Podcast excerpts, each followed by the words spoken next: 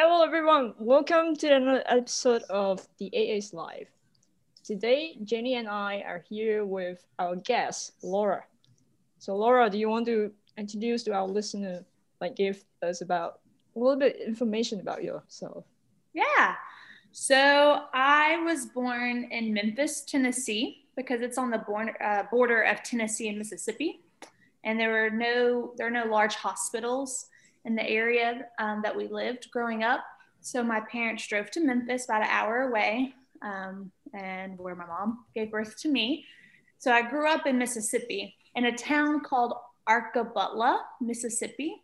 Now, when I say Arkabutla, even like to people anywhere in the U.S., they say Arkawutla. They like they they've never heard of it. So it's a very very small town population of just like couple of thousand people and there's like a stop sign in a post office and that's it. So and no walmart. No like walmart was like or any grocery store was about a 30 minute drive. Yeah it was a really mm-hmm. small town as you can tell. Yes so i was homeschooled because there weren't i mean there were some schools but they really weren't very good schools. Um, where i grew up at least that's what my parents told me. And so um, so therefore i was homeschooled growing up I grew up, but I happened to have a really good piano teacher in this really tiny town. And so I, I took piano, stayed out of trouble, and then I went to college for music at Delta State University in Mississippi. And then I did my master's at Arkansas State, where I got to meet Sin Ying. Yay! Yay! I'm so glad that you didn't go anywhere because, you know, Laura is a really good pianist. I hope Dr. Clark is not listening to this, but you know, she needs to go to a better place. Oh no, I I learned I learned a lot while while I was at um, Arkansas State. I mean, Dr. Clark, she's the one who told me that teaching was a strength of mine that I really needed to lean into and um, and I'm glad she did because I she pushed me to focus more on pedagogy and teaching is what I love more than anything else. But she helped me discover that. Yeah, it's so funny. Mm-hmm. I, I remember you were there for your collaborative degree. Then suddenly turns like you were like a, more into pedagogy person than a collaborative. Uh, well, kind of did both. Yeah. yeah. I did. I mean, I took every class I could in both. Mm-hmm. And actually, by the time I got to my last semester, she said, So, what do you want on your diploma? You have to pick one to put on the diploma because the degree programs were too similar to actually mm-hmm. have both of them. So, it was basically like I have a degree, a master's in collaborative piano with an emphasis in pedagogy. But yeah, but Dr. Clark is the one that said, Oh, no, you should keep taking all the pedagogy classes. You should take everything that I teach. And I did, and I'm glad I did both Dr. Clark and Laura are like the model piano teacher for me. Aww. They're very passionate. They care about all their students. You know, that's just like the teacher that I wanted to be. You know, they were like role model. Oh, you're sweet. I, I do I do like working with children, and I mean I love working with all ages, but uh, children in particular keep me laughing. Uh, so I and I feel like I have to be more creative when I teach children um, so I like the challenge. I think is kind of what it is. It's kind of it's. I also teach some now at a college, um, but that's easy compared to teaching children, which is way more challenging, I think, because just their imaginations and the way they see things. So I kind of try to view it through their lens, and it makes oh, it makes lessons so much more fun. Yeah, and children are more energetic than you, which is it's you know, hard to handle, you know, sometimes. Yeah, and I think sometimes children are not really focused, right? Right. Well, sometimes, yeah, sometimes it's a matter of trying to get them to focus, and sometimes it's a matter of allowing them to wander off and talk about whatever for a minute and then bring them back to it once they get their whole little random thought about cheeseburgers out there to the world. And we can bring them back to quarter notes. I had one little student, he was in like a um, beginner book and he's just like learning the very basics, very much a beginner. And uh, he was playing something and had a question for me. And he's like, Well, what is this? And I had answered it. And he said, Well, that's good. At least you know how to play out of this book. And I said, Um, Yeah, I do know how to play out of this book. I said, I can play out of other books too. And he said, No, that's only for professionals. And I said, Oh, and I said, I said, what do you think I am? He said, a piano teacher. Whoa. You need to show your students, Yeah. show your level. But his mom was very, very embarrassed. I, meantime, was laughing. I just could, I could not stop laughing. And, and so then I realized, but what that taught me was I really should play for my students more. I don't play for them enough for them to be like, oh, Yeah. good, you know? Well, I guess you should do it the first day, you know, like first day of lessons, like Yeah. the streets. I mean, I like, should. I, but I learned something from that moment. I was like, I don't do this enough. I've got to start playing for my students. Maybe, maybe he'll take me more seriously. I mean, he's six. play some cool stuff, like not just their pieces, you know, like the beginner pieces are easy, so they doesn't seems very advanced to them. Yeah, I usually can play Charlie Brown, and then they think I'm amazing. At least for that age. When they get older, I'll pull out other stuff. But at, right from the beginning, it's stuff that they recognize as stuff that they think is cool.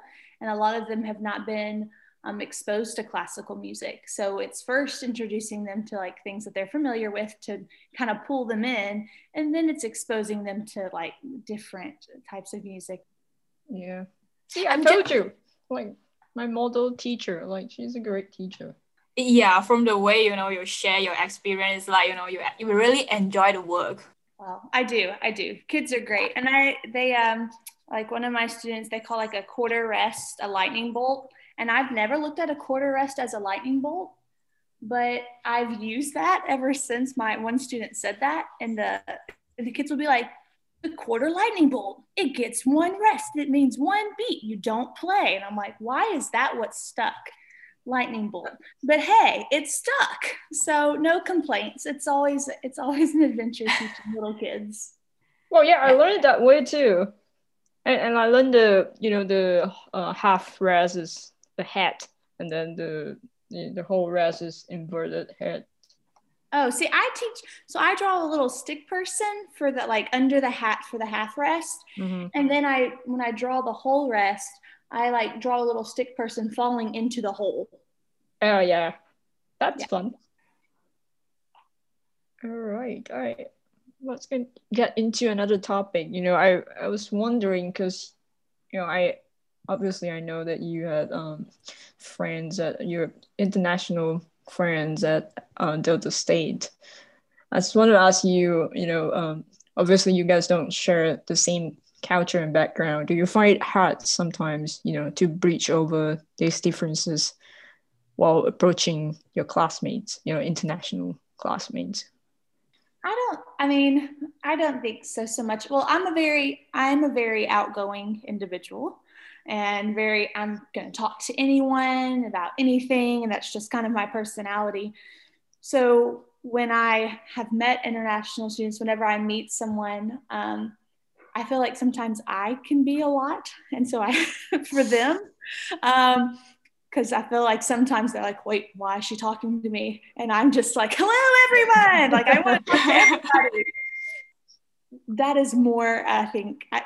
Everyone is always so kind, but I feel like I come on really strong, and so I try not to. Especially with with um just with certain backgrounds. Like I, when i was at delta state a lot of my friends uh, there was a lot of a lot of students from korea. Mhm. and um and and to me those students since they were we were the same age but they to me seemed so shy. And and i was just so outgoing that it was a big a big contrast and difference in personalities Well, that's your, you know, you, you're such a character. I remember like the first few times, I, I guess it's like second time I talked to you, you remember you, you drove me to a um, phone repair center for my phone because I told you that my phone was broken. And then you were like, and you were like, you know, let's go to fix it. We need to fix it today. I was like, uh, okay. And then, and then you just drove me to like several different, you know, repair center. I was like, oh. yeah, well, this, you know, I, I really like how you approach me in that way. Well, see, I just saw it as, hey, I don't have anything scheduled for the next hour and a half. She needs to get her phone fixed, and it's going to be harder if she doesn't know where she has to go. So I'll just take her. I just thought it was, mm-hmm. it just made logical sense to me. But I, I never, I've never even thought twice about that. yeah, Laura is that kind of person. Like, she thinks she wants to do it, she'll do it. You know, like, oh, that's so cool. Yep. Yeah, but because it is not easy, also, you know, especially like, um, I don't know, but I don't think like this kind of situation it's very common in Malaysia. Like, if I do not really know you well, I would not really like kind of like offer you the, a ride to somewhere, you know. I realize like the people here they feel okay, you know, like just give you a ride. more friendly. Yeah, more friendly. I feel like. Well, I guess this is the cultural difference, really.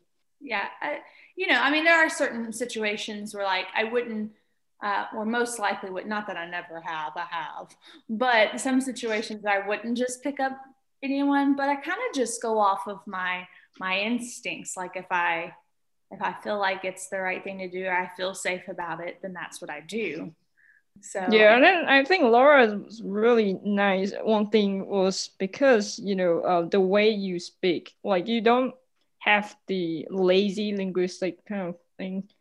That your English are clear enough for me to understand. That I think I could talk to you, you know, smoothly without asking you know you to repeat or whatever. Oh well, thank you for that. My my mom worked very hard to make sure I she did not want me to sound like, and I quote, a hillbilly. And because we lived in Mississippi and in the South kind of area, and um, people in the South, I mean, we generally speak pretty lazily. It's just, mm-hmm. it's just what it is. And um, so she, she always would be like, she would make me repeat things. She's like, enunciate better, Laura. I could not understand you, and it would drive me nuts growing up. But at least at least you can understand me. So that made it easier for us to be friends. So yay for that. Yeah, sometimes I find it really hard, you know, like to talk to some because they they want to be your friend, but they you know they just talk to you like they usually do, and then they have those like fake Southern accent, and sometimes it's hard to understand but I, I'm used to it now. But you know, when I'm four or five years ago.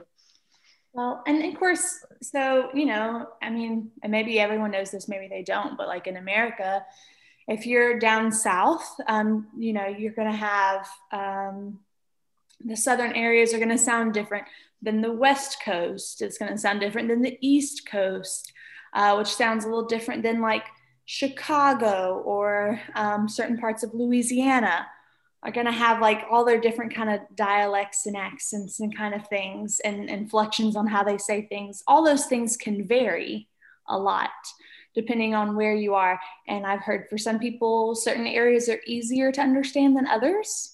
Mm-hmm. i don't know what your experience is with that either one of you but i've just told that sometimes like southerners are harder to understand because we run more words together yeah like you'll yeah, you all becomes y'all. Y'all. Um, if you were up north though, or a certain place, I guess like maybe West Coast, kind of Chicago area, here like use guys. Uh, you guys, yeah. Uh, yeah, guys. but they say use guys. Use guys. Yeah, I think that's a very Chicago thing.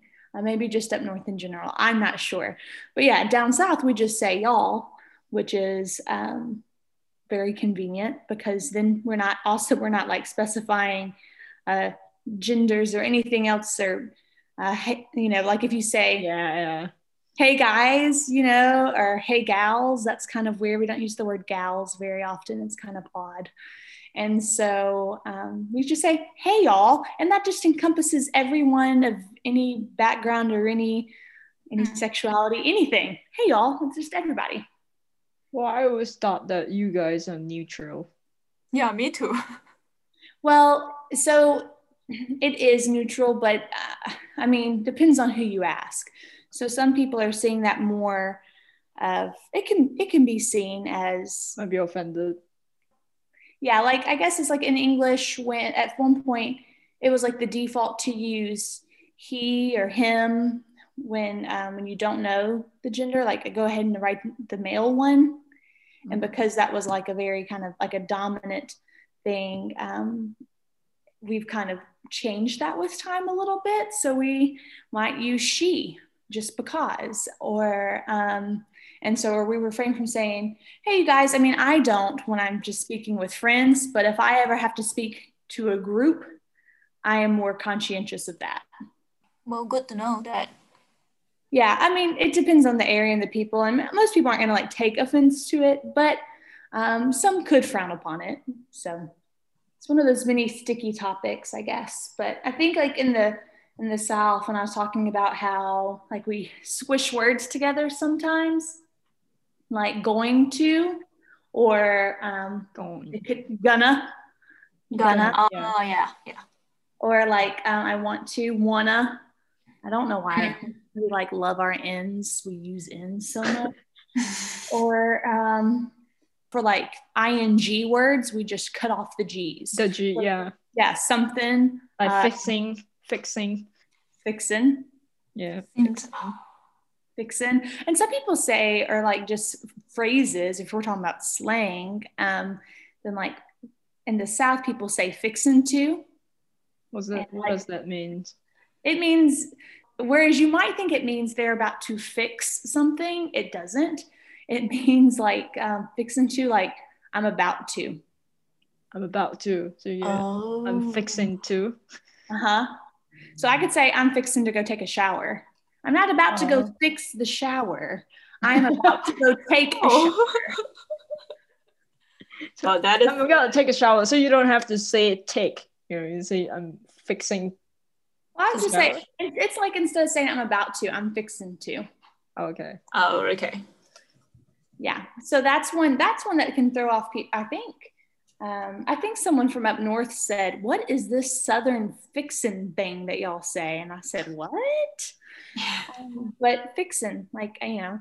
Well, I'm- speaking about slang, you know, I remember, you know, I, you you guys do use, not you guys, you all. you can say you guys. You're not offending me. I'm just. It's fine. Yeah, you you all do use um the word get out right as a like a surprise.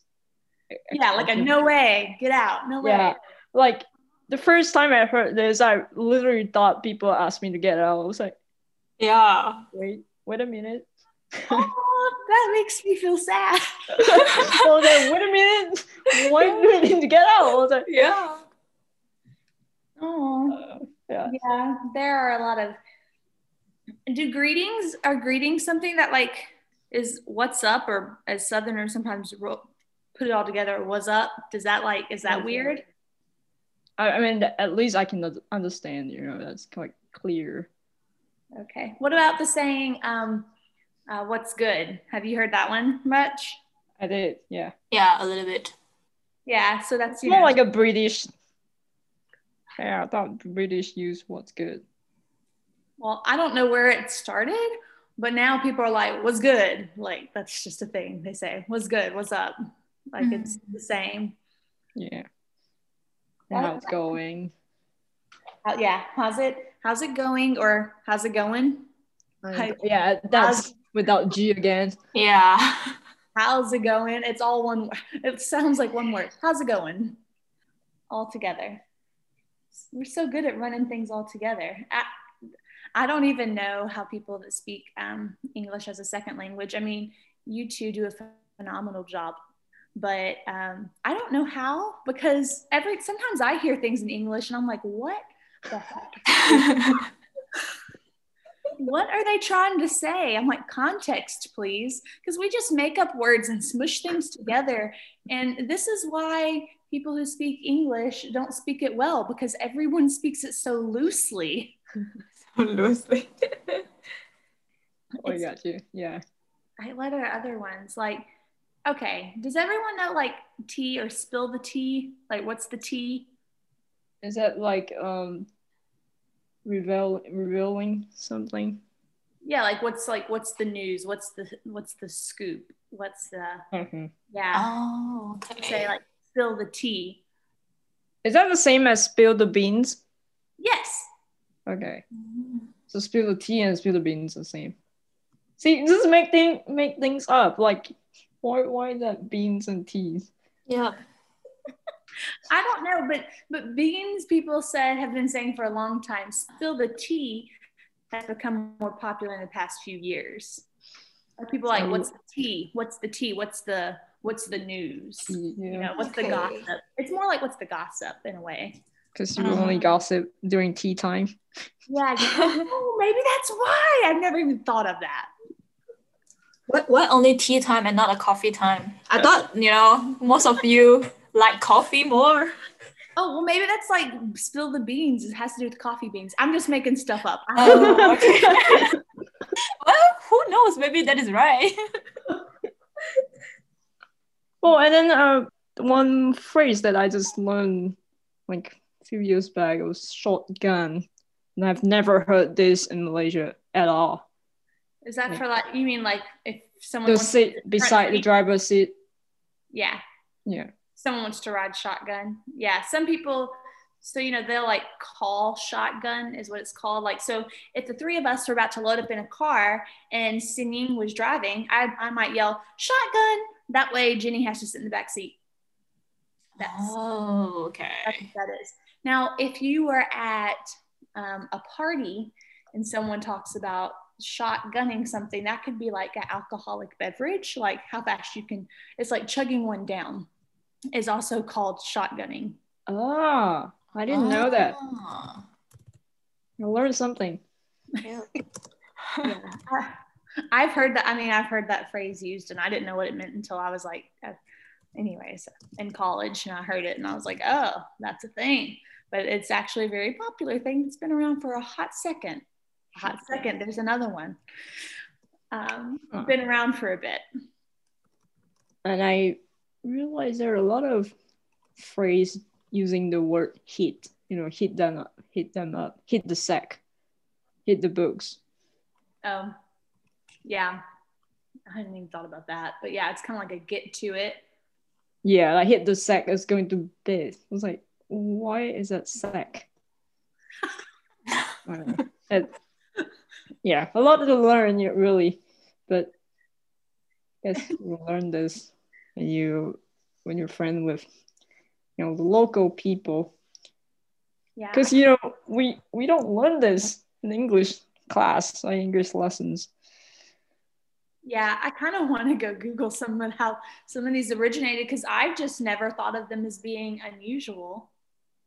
Yeah, I guess we we just learn all the formal English and didn't learn. They should have like American slangs, like English slangs, listed in the class materials. But it changes so much and so frequently. Like, like someone um, could say, like, uh, sure enough, or they could say, uh, uh, show enough. Like, like it could be like sh- show enough or uh, faux show is all for like It's sure what? enough or for sure. Faux show, Oh, show enough. Like those are all, all ways to say the same thing. oh. Sure, sure enough. Okay. Yeah. Yeah. So faux show, show enough. Yeah, we we we're here to encourage people to study abroad. I feel like we all we have been talking is that scaring people away. Well, well, um, as well, if they can understand, if they can understand me speaking, then I mean, you're. I think you're doing pretty good. Yeah. But so I this is a good example. like, if you can understand Laura, you'll probably be all right. Um, Yeah. I, when I was able to go to um, Korea, I got to go to South Korea for um, a couple of weeks when I finished my bachelor's. Mhm. and got to like play piano and kind of tour there. It was really fun. But when I did that, uh, I know so many people were scared to talk to me because, or like to use their English because they're like, oh no, like they thought I would like judge their English. And I'm like, oh, do we want to listen to me try to speak Korean? because I would be like, Annyeonghaseyo. And then they would be like, oh, okay, like she's, yeah, that's it. That's all she's got. And so then they would talk to me a little bit. But uh, but I feel like I feel like a lot of like international students, which I imagine I would be very reluctant to try out another language on someone who spoke it fluently. But really, I mean, I love it. I always love it when international students like ask questions or like, what does that mean? Or what did you mean by that? I'll say, oh, yeah, that is unusual. Um, it means blah, blah, you know, and I'll explain it. But I love it when people try to have conversation or ask questions of things that they're not sure of. And and a lot of times in America, I mean, people speak so quickly sometimes like, that we say, um, could you please repeat that? Like I say that to people, or if it's someone I like kind of casually, I'm like, come again is like a way of saying, will you, will you repeat that? Um, it's much more casual, but, um, but, or I, oh, I misunderstood that, or I didn't catch part of that. Um, is all nice ways for like people to say it again, which I use all the time it's those are phrases that you probably just want to become familiar with. Just asking people to repeat themselves is fine because we all do it all the time to each other because people speak so fast and run things together that you like miss half of it. And that's and I was born and raised here. So it, there's nothing wrong with asking someone to repeat themselves. Yeah. I remember I said it in the previous episode that, you know, in my freshman year, I was sitting in every class, I'm sitting on the front row because I'm I because I was afraid that I miss anything the teacher says. You know, like I need to I need to sit the front row, first seat, need to pay my hundred percent attention, and just make sure I don't miss any words. But yeah. I kind of I kind of got used to it now. But yeah. Well, I think I think in general, for the most part, I mean, especially at universities, I mean, in America, we're so used, like, pretty used to international students, right? And people speaking different languages. And everyone I know is just so impressed with that anyone can speak English as a second language because we realize it's complicated. Like, we're like, this is, I mean, it's very difficult. So, I mean, I remember like speaking with you, Sin Ying, and being like, man, you speak English so well and um, and you and you were shocked I said that. yeah, I mean it's you know I, I'm I'm not really good at English, but I'm still learning. You know. Well, I mean, I could, I under, you were communicating and I was like, wow, this is really impressive. I mean, I know some of it is just, um, I mean, I understand that it's got to be difficult if someone is shy and wanting to speak up and speak out. And in different cultures, I realize that's not as common. But in America, you know, we, I mean, people do just speak up and speak out. And if you don't know something, you just ask and you just figure, try to figure it out. And, um, and, and that's not frowned upon. It's like, it's encouraged. We think it's like, I, I think it's great. A lot of people think it's fantastic. So I just, I don't think people should be scared of, of trying to communicate. Like when, um, when I was at Delta State, there was one girl in particular who really did not speak English well. She had like a handful of words she said well. So I would try to talk with her in a way that she could use fewer words. And I would be like, oh, please just try it out on me. Like, try, just try it out. And so she would like, and then she would start talking. But once she felt comfortable enough, mm-hmm. I really think the whole time she knew a lot more than she let on. But, anyways, after a few months, she became more comfortable and we had more conversations. I got to know her, which was which was great because I was in a couple of classes with her. I just wanted to get to know her. But yeah, but she was just shy about shy about her English, and I just always was like, "Well, you teach me a word," and it was Korean. I was like, "Teach me a word in Korean." And once she heard how badly I pronounced everything that she told me to say, um, she was like, she started feeling more comfortable speaking. I just had to look stupid first, which is fine because I mean, I thought she was brilliant. And I was sitting here like, wait, say that again? And she'd say it again. And that it was, look, me trying to speak Korean could be a whole comedy skit, I promise. yeah, I think it's extremely helpful to have, you know, a friend like Laura yeah. who will, which is very encouraging. Yeah, I remember you tell me, you know, what we don't say it this way here, but instead we will do it, we will say it this way. you know, I learned a lot from you. Really, like Yeah. appreciate that. Oh, well, you're welcome. I like the way you said a couple of things better than the way we said it. I remember what one of the things dinner, dinner. My favorite thing for you to say was dinner. I was about to brought this out. I was like, every time I said dinner, I cracked you up. Really. it's so cute. I love it. It's great. See, no need to be shy about it. I think it's fantastic. wow, I still don't find that funny. How? Why did you find that funny? Because you say dinner instead of dinner. Dinner. Yeah, Dinner. that, Oh, okay. Dinner. Well, I think I, I pronounce Dinner? as dinner. Yeah. yeah, you said it cute too. It was that that's our, our accent, right? oh Right. Yeah, I mean, and there's I can t- I know exactly what word you're saying. There's absolutely nothing wrong with it. It's just I mean, it's just slightly different, and so Do you find do you find British accent funny? not funny, but I feel like they're very proper. I try to do it. Very proper. Yeah, you got it. yeah, you did it. Yeah, for one second. But I mean, I just I feel like I so feel so dignified, and when I listen to someone with a British accent, I'm like, oh, they're so they're so refined. Mm, Yeah, yeah. I feel like they were so proper, really. yeah. I, I should probably take notes from those who speak. I say things too much like I was born and raised in Mississippi. I wish I can meet you in person sometime. I feel like you are really nice. Like I like the way that you encourage the international student to keep talking. Yeah, because you know what, like um, I realized like especially for Asians, uh, we we sometimes we are really lack of confidence when we are speaking English because we feel like okay, we, we may not really speak it uh, properly. Yeah, that is why perfect English. yeah we don't speak perfect we may speak like broken english yeah that is why we are really you know scared to to speak especially in front of american like you know at first when i first came to the us i really feel uh, where's the word like intimidated. yeah like i just i just don't know how can i you know like express myself uh, better you know so that people understand me well because because of my accent and also because the words i use like yeah i just feel not confident at all. Yeah but then i'm glad that i meet like you know many people. They spend time listen to me and i finally f- keep talking you know?